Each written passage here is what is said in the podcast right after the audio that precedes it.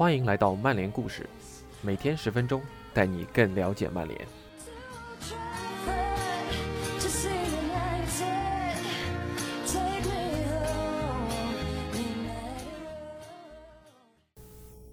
今天的故事承接昨天，以下是今天的分享。佛爵也不需要为此事操心，他当时正和曼联球员一道从里斯本飞回曼市。曼联主帅就坐在自己前排靠过道的专座上，曼联球员之间的讨论则集中在 C 罗的踩单车，以及数天内他将成为曼联球员的传闻上。然而当时有个座位是空着的。拎着手提箱的肯扬正赶回马里尼亚大金塔，与里斯本竞技俱乐部主席安东尼奥·迪亚斯·塔库尼亚会面。他还有工作要完成。球队是离开了，但我得留下，我们得完成转会。想要列出哪些俱乐部在曼联之前尝试过签下这位五夺金球奖的巨星，并不容易。阿森纳是头一家。前里斯本竞技总监弗雷塔斯说：“阿森纳副主席大卫·邓恩联系了我们，国米、巴伦西亚和巴萨等俱乐部也是潜在买家，他们全都和里斯本竞技保持着联系。这些俱乐部的高层也都送上过正式报价，而且条件还不错。另外还有尤文，我们跟尤文有过谈判，但是没能达成协议。”当时我们商议，马塞洛·萨拉斯会作为交易的一部分来到里斯本，但是球员自己不想来葡萄牙。智利国脚萨拉斯确实曾认真考虑过这桩转会，尤文有机会完成这笔球员加现金的引援。当时都灵体育报甚至写出了这样的新闻标题：“尤文，C 罗是你的。”结果萨拉斯选择回到南美踢球，尤文无法说服萨拉斯改变决定。之后官宣将萨拉斯租借至河床，官宣的时间是二零零三年七月十七日，或者换个说法，是曼联签下 C 罗的三周之前。巴伦西亚俱乐部主席候选人帕克罗伊格曾经和门德斯达成过协议，只要自己成功当选，就会打包夸莱斯马和 C 罗，或者单签 C 罗。当时巴伦西亚的主帅是贝尼特斯，之后的那个赛季。蝙蝠军团赢得了西甲和联盟杯冠军，然而巴伦西亚糟糕的财政状况使他们无力完成这笔转会。帕尔马也送上过一份七百万英镑的报价，包括将 C 罗回租给里斯本竞技一个赛季。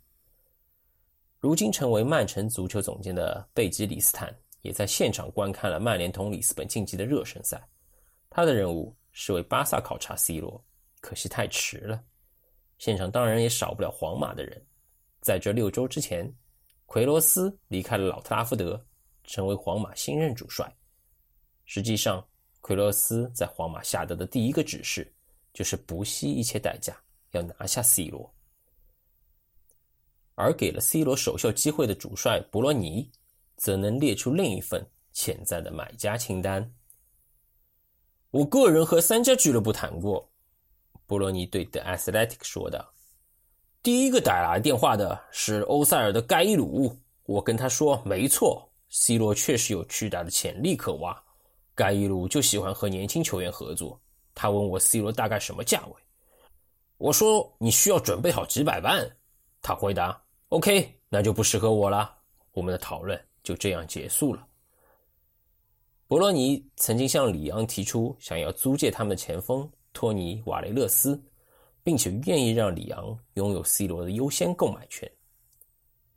最大的意外是当时的里昂，博罗尼表示，那个时候里斯本竞技没钱。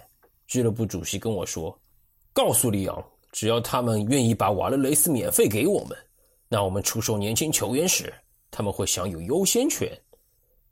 里昂问我，这群年轻人都有谁呀？我告诉他们。我们这里有大把青年才俊，其中最出色的是 C 罗和夸雷斯马。我等了两个星期，没人给我回复，转会窗就快关了，所以我再次联系了他们。他们说完全没有听过这些年轻人，所以不能答应。博洛尼还在办公室和温格见过一面。我去了趟英格兰拜访阿森纳，因为我想再找一名前锋。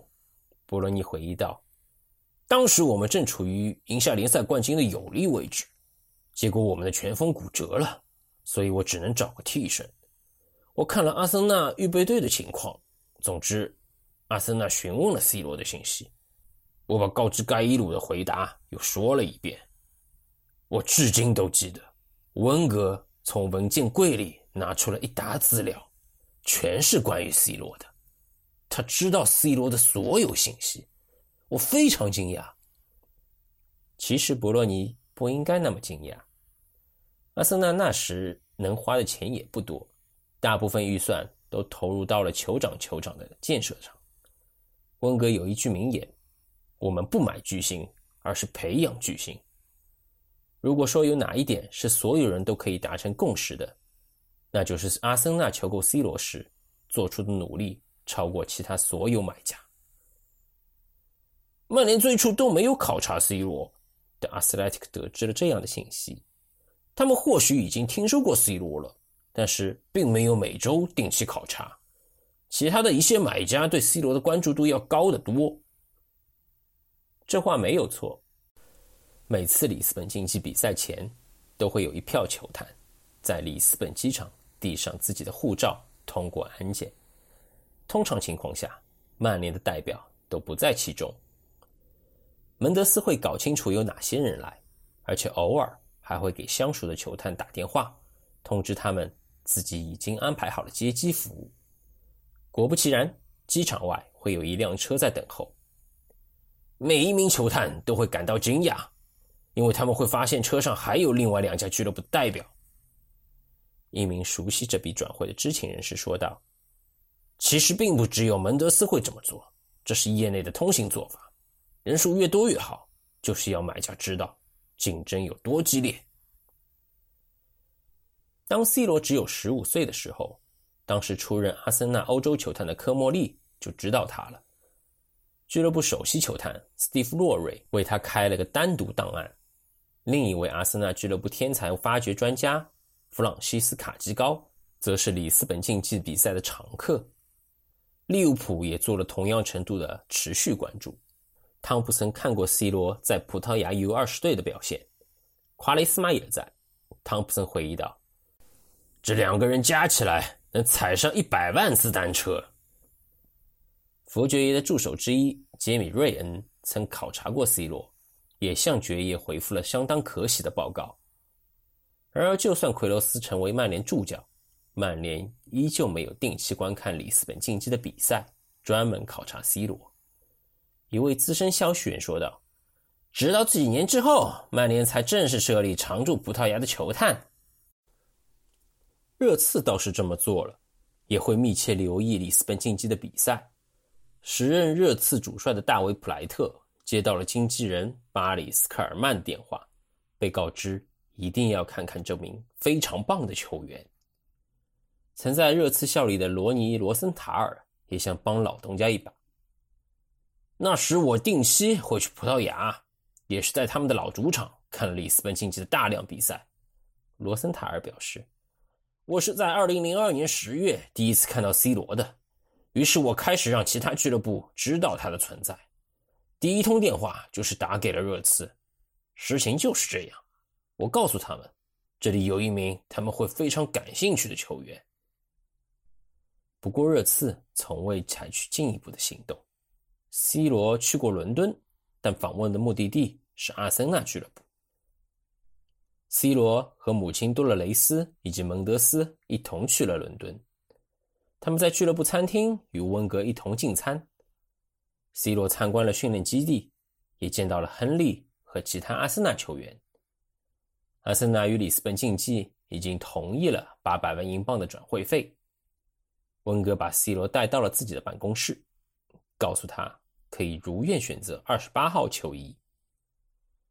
这笔转会真的非常非常接近完成了，但是最终还是没能成真。一位消息源说：“之后这张转会就告吹了。”有一种说法是，门德斯曾经短暂消失，接了通电话，等他回来之后，他告诉温格。自己刚刚与佛爵也聊过了，曼联愿意出价一千一百万英镑，但这个说法从未得到证实。不过很明显，这次转会的转折就是门德斯主导的。一位了解内幕消息的人士表示：“这就是经纪人利用自己的力量撬动转会的典型案例，这就是典型的门德斯。只要同门德斯合作，你总会陷入一场价格战。”他策动了整场战争，然后从中获利。温格从未原谅门德斯，或者至少从未忘记这件事情。假如两人一同出席同一个活动，教授都懒得掩饰自己的情绪，只有简短的社交礼仪而已。一位认识两人的消息源说：“非常冷淡，就握个手，然后就没有互动了。”佛爵爷和门德斯的关系却愈发密切。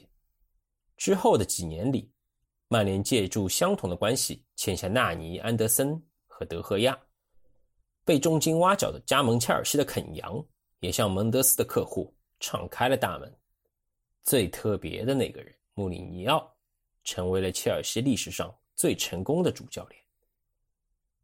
与此形成鲜明对比的是，阿森纳只能沉浸在温格所说的。最大的遗憾中，到了二零一四年，阿森纳再次和门德斯取得了联系，商谈从马竞签下迭戈科斯塔，但他们再一次的失望了。从结果来讲，阿森纳是少数和门德斯的球员保持距离的豪门之一。听肯扬回忆当年，会让球迷们想起以往开心时。当时他们还极少遇到如今让三德子和贾奇头痛不已的种种转会问题。实际情况就是这样，这么说并不是自大。曼联给 C 罗带来了相当多的好处，肯扬表示，他对曼联来说是非常棒的引援，曼联对他来说是非常好的新东家。别忘了，十八岁的 C 罗还不是成品，他确实有巨大的潜力，但他要加盟的。毕竟是足坛最大的豪门之一。我们和门德斯沟通的关键内容，还有爵爷直接和 C 罗交流的内容，都是他来到曼联后，我们会让他成长为一名世界级球员。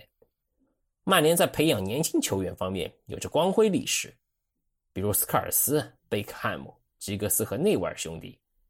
我们比欧洲足坛的其他豪门都更加出色，所以我们一直以为，比起其他的买家。我们能给 C 罗带来的更多帮助。比之皇马呢？在那个年纪，他是没办法在皇马站稳脚跟的。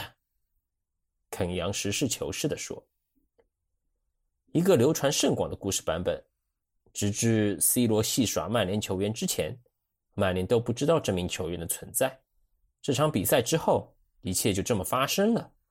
其实这并非事实，毕竟在赛前。”就已经谈妥了转会，不过有一点确实是对的，就是曼联球员在比赛中迅速意识到了这是一位正在成长的巨星。